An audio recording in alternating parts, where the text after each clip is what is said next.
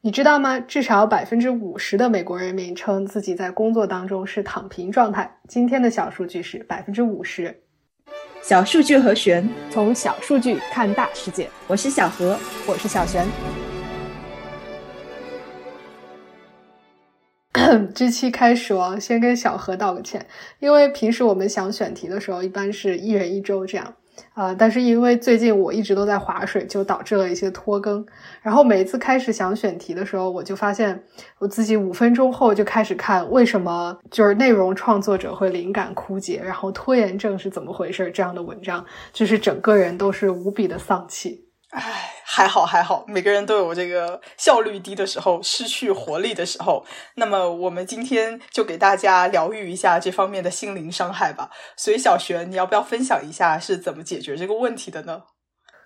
要是这个问题解决了，咱们这期也不会拖到今天。不过，我开始学习放下，主要就是搞明白了为什么会这样。我自己应该是因为每天都在赶 deadline，然后人一忙就很难去留意到生活里面的一些细节，然后也就导致没有什么灵感。再有就是最近这段时间的新闻和数据都会让我觉得人间不值得。然后我想了一下，这两个原因好像也没有什么办法去缓解啊，唯一的解法就是放下焦虑，接纳一个颓废的自己。所以这将是一期非常颓废的节目。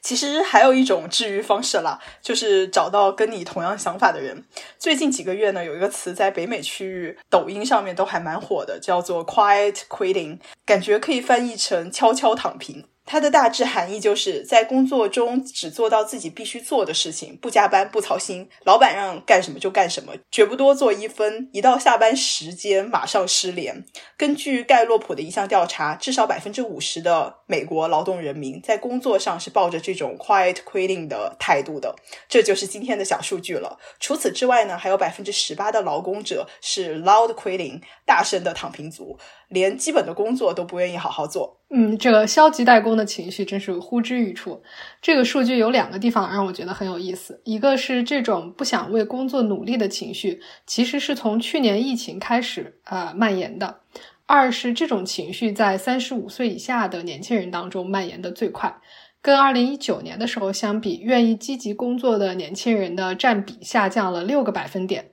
然后与此同时，努力划水、专注躺平、拒绝做好本职工作的人数占比则上升了六个百分点啊！一方面啊，我为这个三十五岁以下人群算年轻人感到非常感动；另外一方面，我们也想知道疫情到底对大家做了什么，会造成这样剧烈的变化。嗯，这个 quiet quitting 浪潮的原因呢，我们看到有很多种说法，大概分为几类吧。第一种呢，是从经济学的角度来讲。呃，在疫情最开始的那段时间过后呢，美国的劳动市场一直都非常的强劲，失业率历史新低，到处都招不到人。我们之前做过一期大辞职潮的节目，也是类似的背景下发生的。因为很多企业都非常缺人，导致劳资双方的议价能力发生了一些变化，企业不敢开除不好好干活的员工，员工一旦被开除，又很容易找到新的工作。这样的大背景下呢，就给了很多人划水的空间。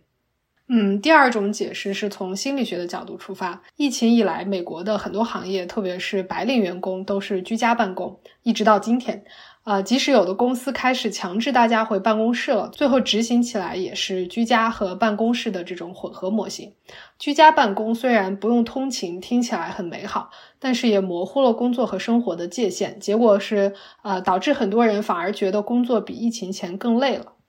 嗯，是的，居家办公的另外一个问题呢，就是没有时间和同事，特别是你直属的老板建立人际关系，而员工对于。公司的蓝图有多了解，对工作产生的意义感，其实都还是非常需要这些非业务的日常交流来完成的。比如说，成功的管理者应该每周跟他的每一个下属至少有十五到三十分钟的有意义的沟通，这在疫情期间呢就很难做到了。盖洛普的这份研究调查就发现，年轻人中感觉有人关心他们、愿意帮助他们成长的比例呢下降了百分之十。第三类说法是，疫情其实还是冲击了大家的价值观的。长期以来，很多美国的年轻人都把事业成功当成人生非常重要的一个领域，啊，但是现在想要 quiet 的这些人，很多说法就是要把事业工作从自己作为一个人的价值上面剥离开，回归到我作为一个人本身，我要快乐，要健康，要有充足的时间去发现世界和体验朋友和亲人、爱人之间的爱。嗯，根据我听说的一些故事吧，我个人猜测会不会还有另外一个原因，就是这几年的通胀比较的厉害，特别是互联网公司的薪资，为了抢新人呢，入职第一年的人拿到的工资比有几年工作经验的人还高，这种薪水倒挂让不少老员工觉得非常的羞辱，不如 quiet quitting 吧。嗯，当然也有声音认为，quiet quitting 这个说法呢，只不过是一个新的名词，被抖音这种传播方式带火了，又被媒体拿来做文章博眼球而已。想要平衡工作和生活，根本就是劳动者长久以来的夙愿，不然也不会有工会、工人运动啊，八小时工作制。说到根本上呢，不想加班，不想做应该做的事情以外的事情，又有什么错呢？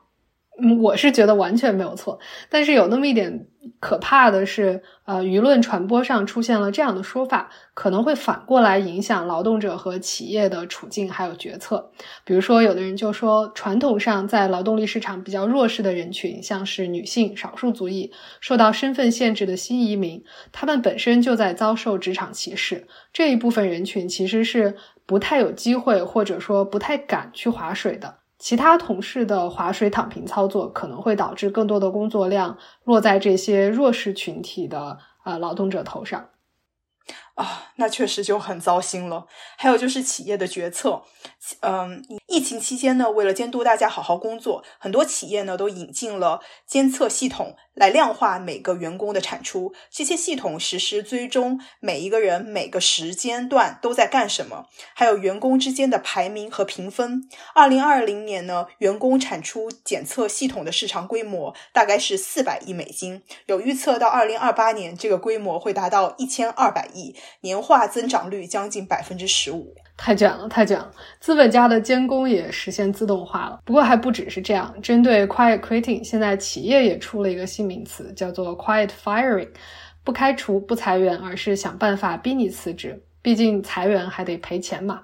啊，很多操作对于咱们中国劳动者来说，应该是耳熟能详的。比如说，不带你去开重要的会议，孤立你，无视你，拒绝给你升职加薪，呃，给你超量的工作等等，是非常公司层面的 PUA 和被动型攻击。